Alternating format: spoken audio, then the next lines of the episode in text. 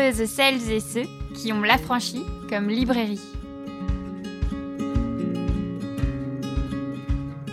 Bonjour, bienvenue sur l'Affranchi Podcast. Aujourd'hui, euh, je suis super ravie de recevoir Gabriel Richard pour son livre Hétéro, l'école, plaidoyer pour une éducation anti-oppressive à la sexualité, édité aux superbes éditions du Remue Ménage. Bonjour Gabriel. Bonjour Soazic.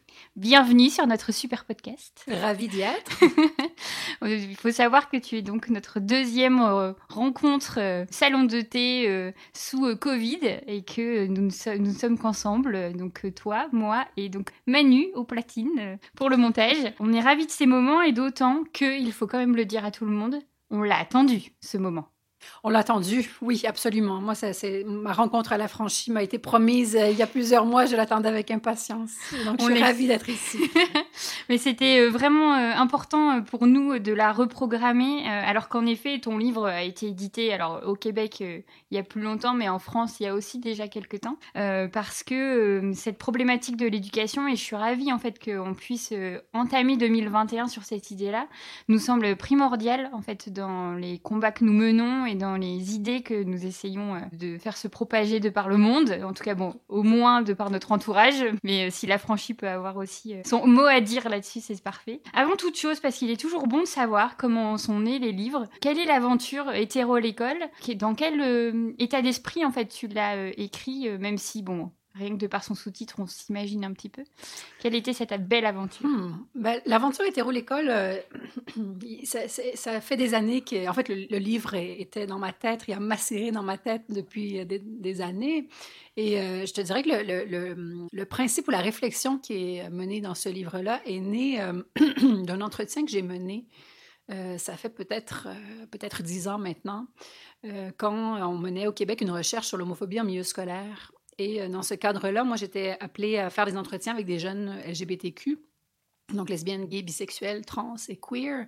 Et un de ces jeunes-là m'avait dit, euh, dans des termes euh, dont il se souvenait exactement, des années après les faits, il m'avait dit, moi j'ai un prof qui m'a dit tel truc, et il m'avait cité exactement ce que le prof lui avait dit. Et c'était pratiquement 5-6 ans après que ça avait eu lieu.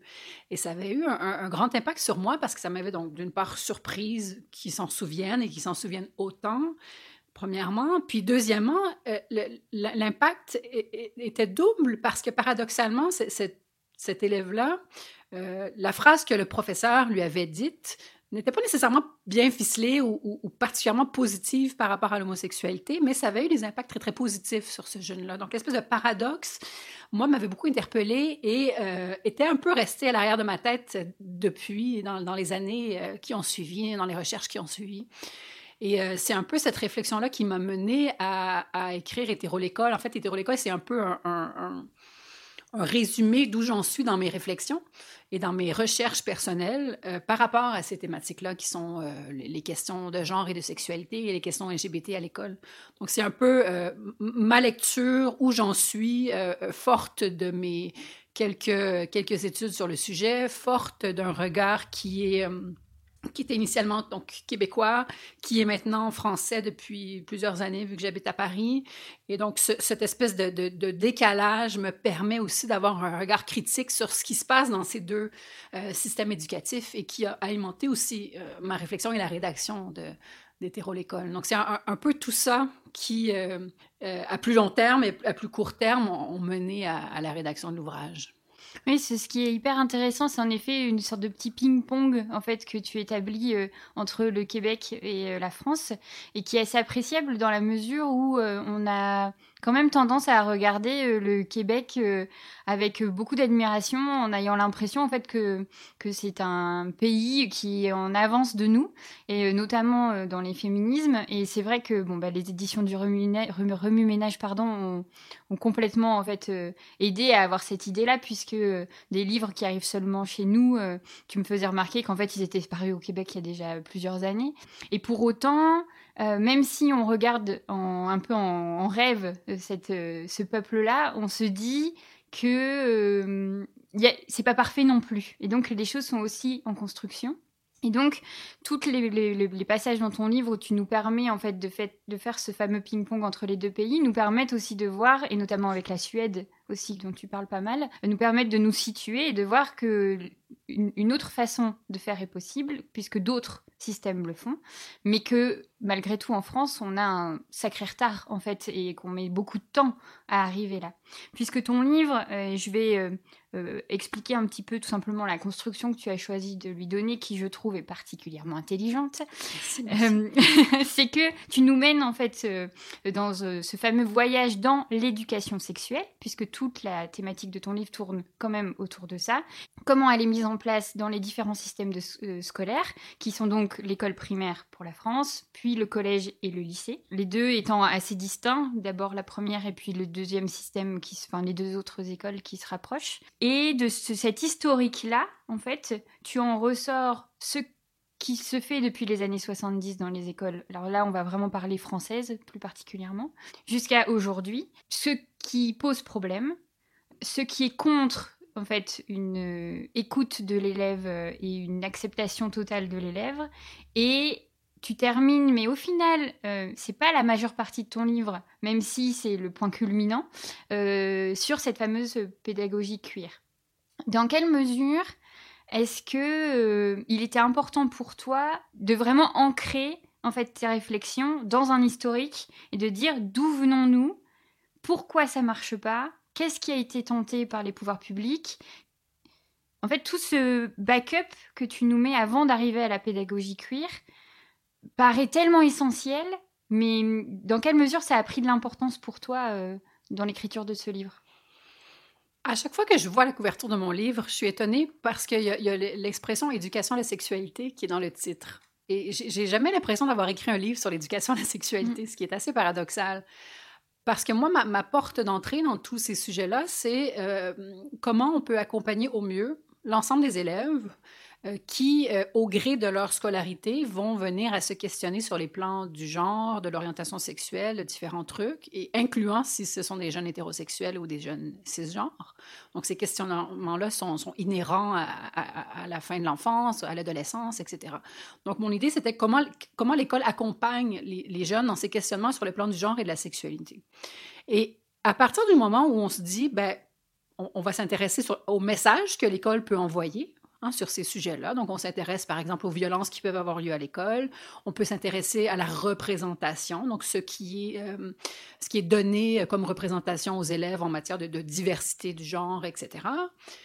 On, verra qu'il y a très peu de choses. Donc, on, s'intéresse à différentes facettes de l'expérience scolaire. Et moi, ce qui, ce qui, ce qui m'intéressait, je me suis dit, dans ma démarche, je me suis dit, on pourrait s'attendre à ce que euh, dans tout le cursus scolaire, ce soit dans les cours d'éducation à la sexualité qu'on ait le plus de représentation, le plus de discussion autour des sujets relatifs au genre et à la sexualité. Ça paraît aller de soi, mais l'intérêt d'aller creuser ensuite euh, à la fois le, contenu de ces cours-là et l'historique ayant mené à, à l'évolution de ces contenus-là, c'est que ça permet de mettre en perspective euh, justement le fait que même dans les cours d'éducation à la sexualité, il y a très peu de contenu euh, sur ces thématiques-là. Donc, c'est quelque chose qui euh, va souvent surprendre et souvent fâcher euh, nos jeunes LGBTQ qui sont dans les écoles et qui se disent Ah, il va y avoir une séance d'éducation à la sexualité. Enfin, on va parler de quelque chose qui me concerne. Et, quelle n'est pas leur surprise et leur déception lorsqu'ils et elles voient que, que même là, c'est pas nécessairement donné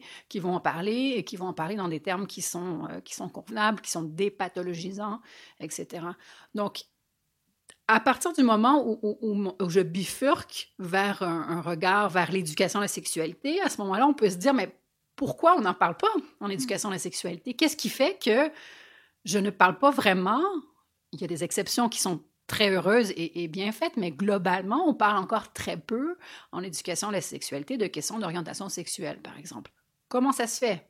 Et là, le regard historique nous permet de comprendre que les cours d'éducation à la sexualité se sont euh, mis en place, en France, mais, au Québec aussi, sur des préoccupations qui sont d'ordre sanitaire, qui sont de, l'ordre de j'accompagne les, jeunes dans l'exercice euh, sans risque, entre mm-hmm. guillemets, de leur sexualité. Donc, on, va présenter la sexualité non pas comme une, facette de leur vie qui peut mener à leur épanouissement, par exemple, mais comme un, lieu où il y a des risques qui sont pris. Donc, faites attention, vous allez peut-être être actif sexuellement, mais attention aux, grossesses non désirées lorsque vous avez des relations hétérosexuelles. Attention aux, infections transmissibles sexuellement. Attention aux violences dans les couples, etc. Donc, l'idée, c'est pas de dire que ces discours-là n'ont pas lieu d'être parce qu'ils méritent leur place. Mais l'idée, c'est de dire, à partir du moment où on a un regard historique, on comprend mieux l'absence de place, l'absence relative de place à une vision qui est, euh, qui est positive et qui est véritablement inclusive des questions euh, LGBT. Oui, parce que comme tu le démontres tout au long de tes premiers chapitres, il y a cette idée en fait que quand l'éducation sexuelle arrive à l'école, en effet, c'est pour euh, accompagner en fait euh, la contraception, accompagner les maladies sexuellement transmissibles et notamment le VIH qui a quand même eu un impact très très fort auprès des gens. En fait, ça a été une période euh, qui, qui, devait être en effet euh, incroyable dans dans des choses qui n'étaient pas envisagées avant. En fait, il n'y avait pas de précédent, on va dire. Et donc l'école s'est tout de suite mise, s'est axée sur cette prévention-là et a complètement gommé euh, tout, le, tout ce qu'on accompagne euh, normalement euh, comme principe à la sexualité, qui sont le plaisir, le désir, l'émancipation, etc. On peut voir que au fur et à mesure des époques et, des gouvernements, il y a des tentatives de temps en temps de révolutionner un petit peu ces fameuses éducations à la sexualité, à les rendre obligatoires, à essayer de construire des programmes, etc. Mais que pour autant, dans la réalité et sur le terrain, c'est pas le cas. Et ce qui fait que jusque, et j'étais hyper surprise, euh, euh, on parle d'il y, il y a quelques années, où ça a vraiment un petit peu bougé, mais en fait en vrai, ça a mis énormément de temps à rester comme éducation sexuelle, de point, formatage, en fait, comme tu le dis, de la sexualité, et donc euh, imposer un modèle qui rassure les adultes, qui ne répond pas aux questionnements des adolescents, et où est-ce que les adolescents, de ce fait, trouvent leurs informations? À bah, Trois petits points, parce que il y a eu cette période quand même où on n'était pas aussi facilement sur Internet et sur euh, euh, Instagram, etc. Mais donc, il y a eu vraiment toute une, des générations en fait d'élèves euh, qui ont été à qui on a juste présenté la sexualité comme étant un homme, une femme, de la reproduction et donc des risques, tout simplement cette vision euh, hyper euh, hétérosexuelle de l'éducation sexuelle, euh, elle est portée par les adultes avant tout. Est-ce que tu penses que dès le début, ça aurait pu être envisagé différemment? Ou est-ce que l'époque, parce qu'on parle des années 70, des années 80, où on pense à ces fameuses révolutions sexuelles qui en fait n'en étaient pas vraiment, est-ce qu'en fait, l'évolution de toute cette éducation sexuelle aurait pu aller plus vite? C'est une bonne question à laquelle je ne suis, suis, pas certaine d'avoir une réponse, parce que quand on s'intéresse à, l'éducation à la sexualité à l'école, on se rend vite compte qu'il y, y, y, a un espèce d'éléphant dans la pièce, c'est euh, est-ce que c'est vraiment le rôle de l'école que d'aborder ça? Mm. Et c'est un peu la question qui, qui, qui sous-tend tous les efforts d'éducation à la sexualité incluant euh, donc ce qui est mis en place et puis les, les, mouvements contre ce qui est mis en place. Et c'est un peu ça qui est intéressant d'étudier quand on s'intéresse à, la manière dont ça a évolué avec le temps. Donc, euh, tu parlais des, euh, initiatives successives euh, pour mettre en place euh, dans le cursus scolaire en France notamment des, manières inclusives d'aborder les, genres et les sexualités. Et puis à chaque fois, on parle d'événements plus récents, mais depuis les années 2010, on a, on a vu notamment euh, on a essayé de mettre en place le programme des ABCD d'égalité qui, qui a soulevé, euh, qui était relativement bien ficelé, hein, ceci dit, qui cherchait à sensibiliser euh, les, enfants au fait qu'il y a des stéréotypes de genre qui sont nocifs et à les questionner un petit peu, etc. Et ce programme-là, déjà qu'on pourrait considéré relativement inoffensif, a soulevé euh, beaucoup de un, grand tollé hein, qui a engendré une grande levée de bouclier de la mm-hmm. part de parents qui disaient non c'est pas le rôle de l'école c'est pas la responsabilité de l'école de faire ça si je veux engendrer un regard critique de mes enfants par rapport aux stéréotypes de genre c'est moi qui le ferai à la maison hein, si je veux parler euh, de, virginité si je veux parler de, de double standard en matière de sexualité, c'est moi qui va le faire et c'est pas la responsabilité de l'école de s'immiscer dans la sphère, euh, dans cette sphère qui est considérée comme familiale. Donc, il y a toujours la sexualité et ce qu'on enseigne ou pas autour de la sexualité est, toujours axé sur cette question euh, considérée comme morale et la question du rôle et de la responsabilité de l'école versus de la famille. Et donc, pour répondre plus spécifiquement à ta question, c'est difficile de, voir à quel point euh, je, je, ne pense pas que, ce, que avoir pris des initiatives plus tôt, par exemple dans les années 70 ou 80, autour de des initiatives inclusives, disons, en éducation de la sexualité, je ne pense pas que ça aurait pu, euh, que ça aurait fait l'économie de ces scandales ou de ces, disons, ces discordes ou ces désaccords autour de si c'est la responsabilité de l'école ou de la famille de le faire. Or, euh, moi, mon, mon background est scientifique, et donc, quand je me positionne par rapport à cette question-là, c'est la responsabilité de qui de le faire. Ben, j'ai tendance à me référer aux études.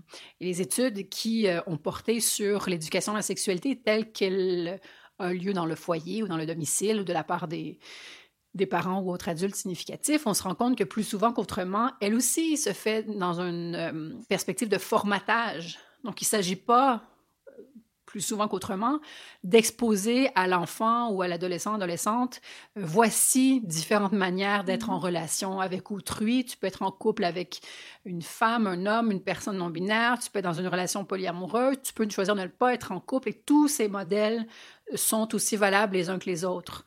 Donc les parents, pas plus que l'école, pour l'instant, ne vont euh, déplier l'ensemble des possibilités et dire, ben, c'est à toi de voir. Mhm. Tout ça est valable et c'est à toi de voir comment tu te situes là-dedans. Et les parents, peut-être davantage même que l'école, vont avoir tendance à présenter les informations liées à la sexualité et au genre à leurs enfants euh, de, la manière dont ils souhaitent que l'enfant se comporte. Hein. C'est-à-dire mm-hmm. que moi, si j'ai une petite fille, ben, je vais avoir tendance à lui, à lui tenir un discours. Euh, ben, tu vas grandir, puis éventuellement, ton regard va croiser le regard euh, d'un garçon et vous allez grandir ensemble. Une belle complicité va se développer. Mm. Et puis le mariage, et puis les enfants, etc. Donc, on est vraiment dans une perspective de ce que moi, je souhaite pour toi. Et même si on est en 2021, mais ben, encore rares sont les parents qui vont souhaiter à, à leur enfant d'être d'être trans ou d'être en questionnement sur le plan de leur orientation sexuelle. Donc, encore une fois, on est dans les, dans les sentiers battus, finalement. Mhm. Mais on se questionnait, euh, j'ai essayé, moi, de me souvenir, en fait, de ces cours d'éducation à la sexualité qui, pour moi, n'ont pas eu lieu, ceux qui sont très vite euh, euh, révélés être des de l'éducation civique. je me souviens, enfin, voilà. Et c'est en parlant avec Manu qui me rappelait qu'en effet, nous, c'était avec la SVT, en fait, donc à la biologie. Et de ce fait, je me dis, mais c'est encore pire. Parce qu'en fait, si on parle biologiquement parlant, euh, et tu, tu, as tout un paragraphe là-dessus, en fait, on pourrait juste constater des choses et dire, bah oui, en effet, un corps, c'est ça, c'est ça, euh, ça, ça sert à ça, ça sert à ça, et ne pas tout de suite lier, en fait, et faire cette bicatégorisation je me suis entraînée plutôt euh, immédiate des genres et de vraiment euh, dire euh, homme, femme, et de mettre les, les mots, les qui doit faire quoi, etc. En fait, il y avait une possibilité d'être juste dans de, du corps et de la biologie et de ne pas faire que l'école devienne porteuse en fait des messages hétéronormés. Et comme tu le dis, en effet, les parents ben, font exactement comme ils peuvent, d'où ils viennent, etc. Tout comme les enseignants. Mais il n'y a, pas, eu de pensée globale, en fait, du bien-être de l'enfant avant tout. Et de juste se dire, en effet, on lui transmet des cartes et à lui de faire le montage qu'il souhaite. Évidemment, tout ça, on s'en rend compte après dans ton chapitre sur la pédagogie cuir et anti-oppressive. Mais il faut quand même avouer qu'on est sur des générations de personnes qui ont été construites sur des modèles très étroits. Et donc, si par chance, tu rentrais dans exactement, ben, tu ne le vivais pas comme une, une violence, mais en fait, il faut penser que c'est minime par rapport au nombre d'enfants qui ne se retrouvaient pas du tout, puisqu'ils étaient ou déjà sur deux sur le, le, fait de ne pas l'être, ou euh, en questionnement, etc.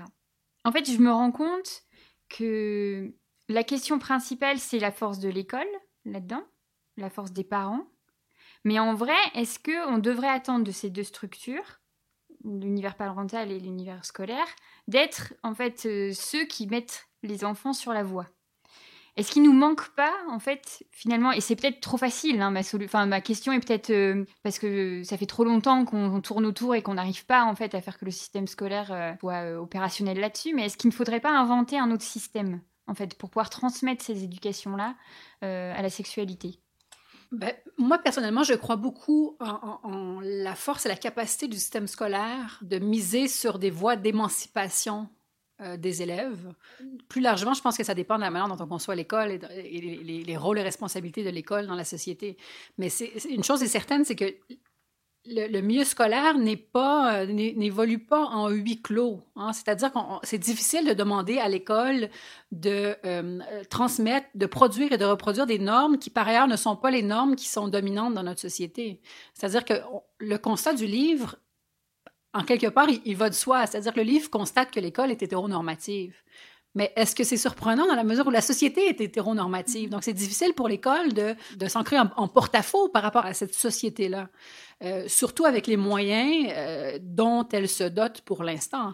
Donc, ce que j'essaie de faire dans le livre, c'est de montrer la cohérence, donc d'une part entre l'école et la société qu'on a pour l'instant, et de montrer que par des petits ajustements, et aussi des grands ajustements. Hein. On ne peut pas faire l'économie des grands ajustements, mais par certains petits ajustements dans la manière de présenter euh, mm-hmm. certains contenus scolaires, euh, on peut euh, avoir une portée qui est émancipatrice, qui est anti-oppressive de l'école.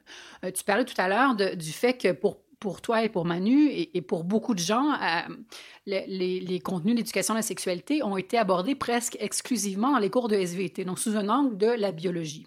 Euh, c'est encore euh, souvent le cas, semble-t-il, mais justement, dans la plupart euh, des, établissements scolaires, du moins de, l'écho que j'en ai eu de la part d'enseignants et autres, on va présenter par exemple euh, les processus de puberté ou les processus d'excitation sexuelle, etc., comme étant nécessairement très distincts. Chez la fille, ça se passe comme ça.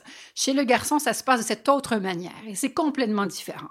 Donc, en véhiculant des contenus de cette façon-là, c'est sûr qu'on contribue à, construire le fait qu'une fille, c'est complètement différent d'un garçon, et être un, c'est nécessairement pas être l'autre, et c'est des, des, chasses gardées, etc. Et de plus en plus, on se rend compte qu'une bonne pratique pour enseigner, par exemple, la sexualité ou par exemple la puberté, c'est non pas de miser sur les choses qui sont distinctes, entre filles et garçons, mais bien de dire, par exemple, il y, a la puberté qui se passe globalement entre ces âges-là. Euh, ce qui se passe à la puberté, euh, c'est que ben, globalement, on va avoir une pilosité accrue, euh, globalement, on va avoir peut-être un désir sexuel croissant, etc. Donc, énumérer des choses qui sont communes à toutes les personnes, peu importe leur sexe biologique. Donc, dans certains cas, il y aura des spécificités, mais plus globalement, je pense que déjà, si SVT, les cours de SVT misent sur les similitudes très nombreuses entre les corps, c'est une manière d'aborder sensiblement les mêmes sujets, mais dans une perspective qui euh, ne contribue pas à bicatégoriser les mm-hmm. sexes et à faire comprendre qu'il y a deux façons d'être. Et puis, on, le sait, et puis la franchise est une librairie féministe, mais à partir du moment où on sépare les choses, en deux, ben nécessairement, il y a une catégorie qui va être qui va, qui va se mettre en domination par rapport à l'autre. Et déjà, on est dans un système qui favorise le sexisme. Mm-hmm. Donc, c'est un peu la démonstration que j'essaie de faire, qui, qui, est parfois théorique, mais j'essaie de donner beaucoup d'exemples dans le livre de comment on peut justement bifurquer notre regard sur des contenus scolaires qui sont déjà présents, mais les présenter de manière à ne pas alimenter ces normes qui sont nocives pour l'ensemble des élèves et pas juste les mm. élèves LGBTQ.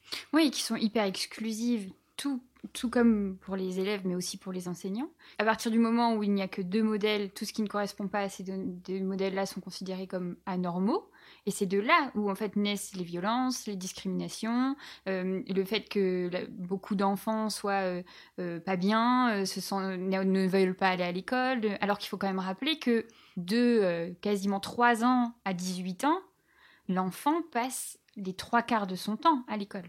Enfin, c'est un, une énorme, un énorme pouvoir en fait de l'éducation nationale euh, que d'avoir en fait tous ces enfants en devenir euh, auprès d'eux. Après, je peux pas m'empêcher, mais parce que je me dis toujours, euh, il y a une raison pour tout ça, pour que tout prenne beaucoup de temps, etc. Je me dis, mais si on va plus loin, quand on réfléchit, qui fait le système éducatif?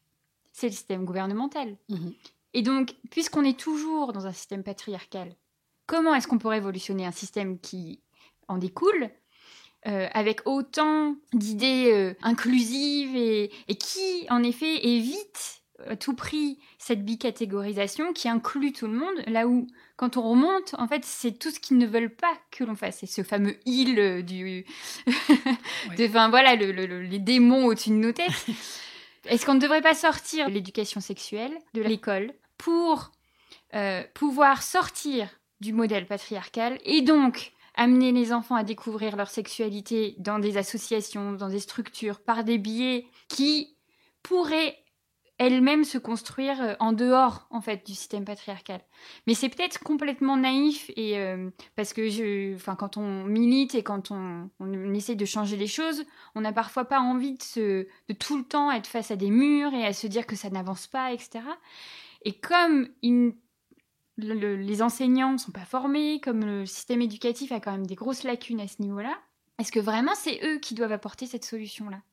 Mais, je sais que l'école c'est l'égalité, c'est le fait que normalement tout le monde ait accès à l'éducation parce que c'est gratuit, parce que, enfin, je veux pas cracher absolument pas sur l'école à ce niveau-là, c'est important à chacun. Mais est-ce que cet endroit-là peut s'émanciper dans l'éducation scolaire? Mmh. Écoute, moi j'ai tendance à y croire, mmh peut-être naïvement, d'une part, tu dis, est-ce que, est que nos jeunes ne seraient pas mieux d'aller avoir des informations complémentaires dans les assos, etc. Je pense que c'est pas. Euh, je pense que plus on a d'interlocuteurs et d'interlocutrices en matière d'éducation de, la sexualité ou quand on, quand on se cherche sur ces plans-là, le mieux ça vaut. Hein. Plus on est susceptible d'avoir des interlocuteurs qui, qui, qui vont dans le sens de ce qu'on a besoin d'entendre à un moment donné. Donc, je pense que c'est pas exclusif, d'une part. Et d'autre part, euh, moi, je, travaille à observer le milieu scolaire depuis au moins une, dizaine d'années et, je le sens euh, vaciller euh, sous les coups de, gens qui évoluent dans le milieu scolaire, sous le coup des élèves qui, revendiquent d'autres choses, qui s'identifient comme non-binaires, qui vont demander qu'on prenne en considération euh, leur identité en milieu scolaire, des jeunes trans qui disent ben moi mon pronom c'est ça, il va falloir que, vous preniez ça en considération, euh, euh, des jeunes gays, lesbiennes, bisexuels, pansexuels qui, revendiquent d'être inclus dans les cours d'éducation de la sexualité.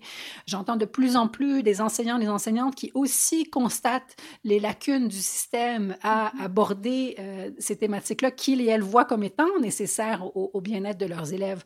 Donc on, on voit, je pense qu'en observant le milieu scolaire, on voit de plus en plus différents acteurs et actrices de ce milieu scolaire-là ruer dans les brancards et dire il faut que les choses changent. Mm-hmm. Effectivement, c'est long avant que les choses changent, dans la mesure où tu l'as très bien souligné, le système est mis en place euh, de manière à servir des intérêts euh, privilégiés. Et donc, euh, ce que, je, ce que je fais dans le livre, et, ce à quoi je crois beaucoup, c'est mettre en évidence à quel point l'école peut être complice des violences qui ont lieu. Ah, puis globalement, euh, quand on s'intéresse aux violences scolaires, on a toujours tendance à se représenter, euh, on étant les politiques publiques, et, etc., on se représente ça comme étant euh, deux élèves qui se tabassent dans la cour d'école. C'est ça les violences scolaires.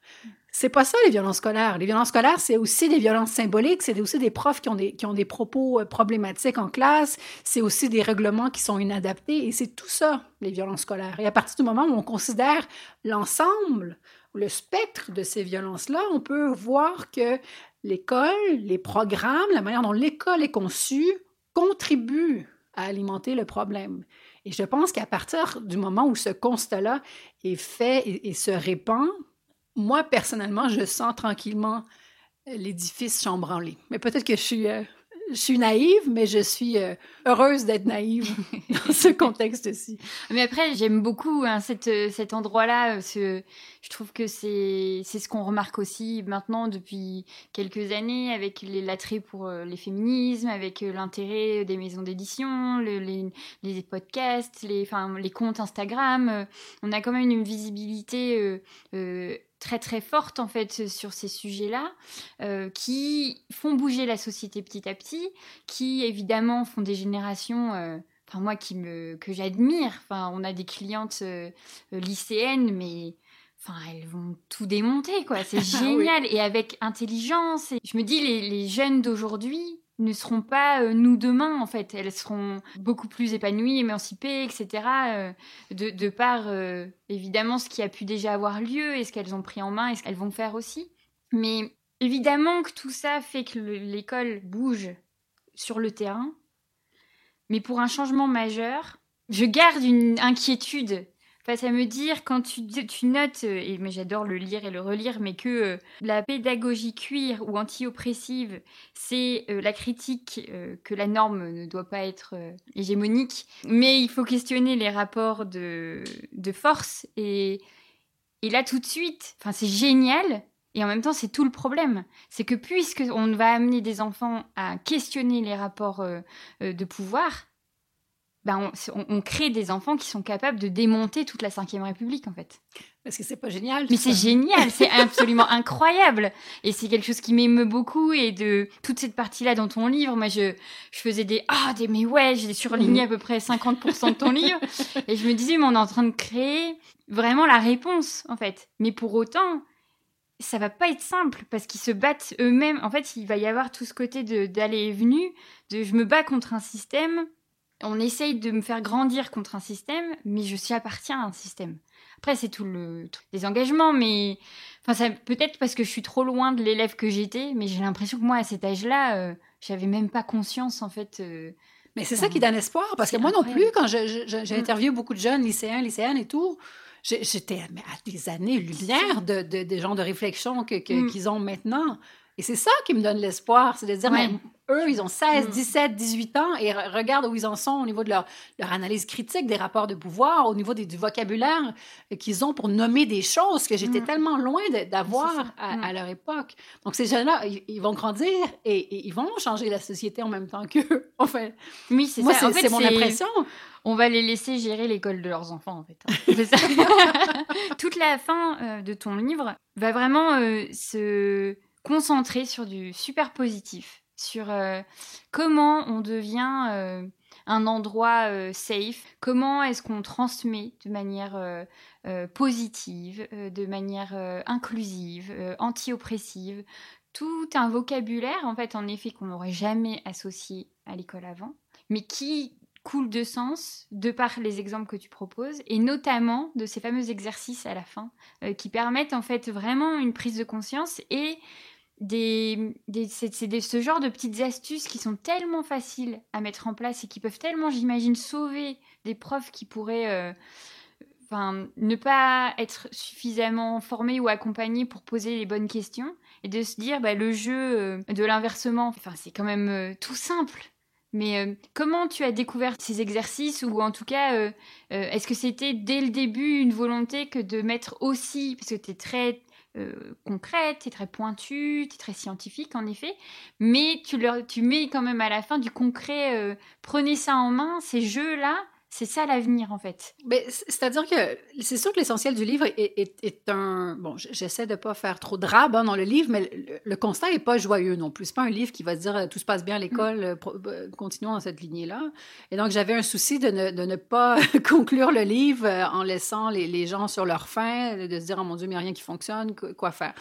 Donc, c'était un, véritable souci avec mes éditrices de dire, OK, comment on fait pour que les gens se sentent d'une part outillés et outillés de façon euh, accessible. C'est-à-dire que globalement, je fais la distinction dans le livre, mais la plupart des choses qu'on met en place en milieu scolaire en ce moment, ça relève d'efforts de, pédagogie inclusive. C'est-à-dire que très simplement, on va dire, ah, il faut aussi qu'on parle un peu plus des femmes. Il faut aussi qu'on parle des personnes racisées. Il faut aussi qu'on représente des personnes handicapées, etc. Donc, c'est l'idée on va inclure à la norme différentes personnes qui, pour euh, différentes raisons, peuvent en sortir. Donc, c'est un peu dans cette dynamique-là qu'on s'insère globalement au milieu scolaire.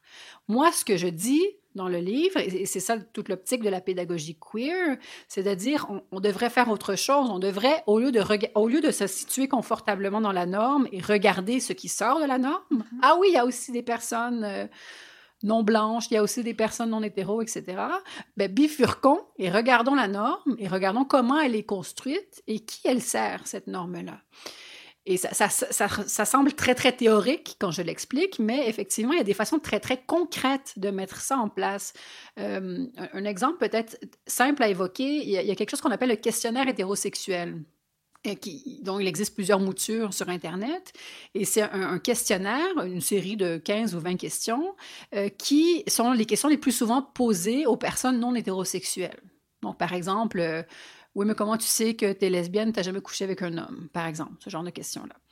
Et donc, le questionnaire hétérosexuel, ce qu'il fait, c'est qu'il fait un, exercice d'inversion, comme tu le disais, c'est-à-dire qu'au lieu de dire euh, comment ça se fait que tu sais que tu es lesbienne, tu n'as jamais couché avec un homme, on va dire mais comment euh, tu sais que tu es hétérosexuel si tu n'as jamais couché avec une personne du même sexe. Donc, on va bifurquer la question. Et ce que ça permet de faire, c'est qu'à partir d'un outil qui est relativement simple, ce questionnaire-là, ben, les, profs, et ça fonctionne à, tous les âges, hein, moi je le distribue souvent à des adultes quand je fais la formation, et ce qu'on remarque, c'est que ça fait rigoler très très vite. Les gens vont, vont rigoler, vont rire, vont discuter autour de ça. Et puis moi, j'ai l'impression, quand je fais de la formation, que quand je fais rire, il y a quelque chose qui avance. Il y a une réflexion qui s'installe. Donc, on n'est pas nécessairement, c'est pas parce qu'il y a un rire qu'on est dans la superficialité de la chose. Et, donc, souvent, ce qu'on va faire, c'est qu'on va questionner le rire. Ah, vous, vous riez, pourquoi, pourquoi vous trouvez ça drôle? Ah, mais c'est drôle parce qu'on ne poserait jamais cette question-là. Ah bon, pourquoi on poserait jamais cette question-là? Et donc, à partir du moment où on questionne ici très clairement, non pas la non-hétérosexualité, mais bien l'hétérosexualité elle-même comme norme, mais déjà, on va cheminer dans, euh, notre, dans notre effort de pédagogie anti-oppressive. Donc, il y a toute une série de questions, par exemple, qui peuvent suivre euh, la distribution du questionnaire hétérosexuel, qui peuvent faire cheminer les gens euh, par, rapport à, par rapport à, leurs normes et ce qui est pris pour acquis. Mmh. Hein. Un autre exemple de ça, c'est le jeu des privilèges, hein, qui, qui, est relativement connu aussi, que j'évoque que j'évoque dans le livre et qui permet une lecture qui est intersectionnelle C'est-à-dire que chaque personne incarne un ou une personnage qui a un genre donné, qui a une origine ethnique donnée, une religion donnée, etc. Et en fonction de différents énoncés, vont être amenés à se positionner, à avancer ou non dans la salle de classe. Donc les représentations sont très très visuelles, très graphiques. On voit qu'il y a des gens qui ont beaucoup avancé, des gens qui ont beaucoup moins avancé, et on est en mesure de questionner comment ça se fait que cette personne-là est à l'avant de la classe quand cette personne-là n'a pas du tout avancé. Et là, on, amène les gens à réfléchir sur les normes, euh, ben, les normes de genre, les rapports de domination, etc.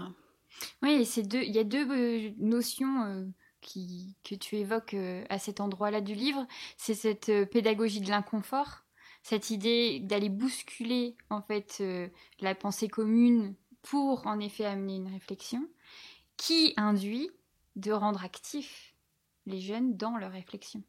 Et ça, j'ai trouvé, enfin, je trouvais ça mais vraiment passionnant dans le sens où on a tendance parfois à imaginer les enfants comme juste des éponges à savoir, dire bah, bah voilà, euh, laissez-vous euh, porter, le prof euh, va vous guider, et que là, en fait, ce que tu proposes, c'est vraiment de les mettre au cœur de, de, de, ce qu'ils sont censés apprendre par leur propre réflexion, et que le prof est là plutôt pour les guider vers cette réflexion-là et ne pas leur bourrer le crâne en fait de, choses qui pourraient ne pas les convenir en plus.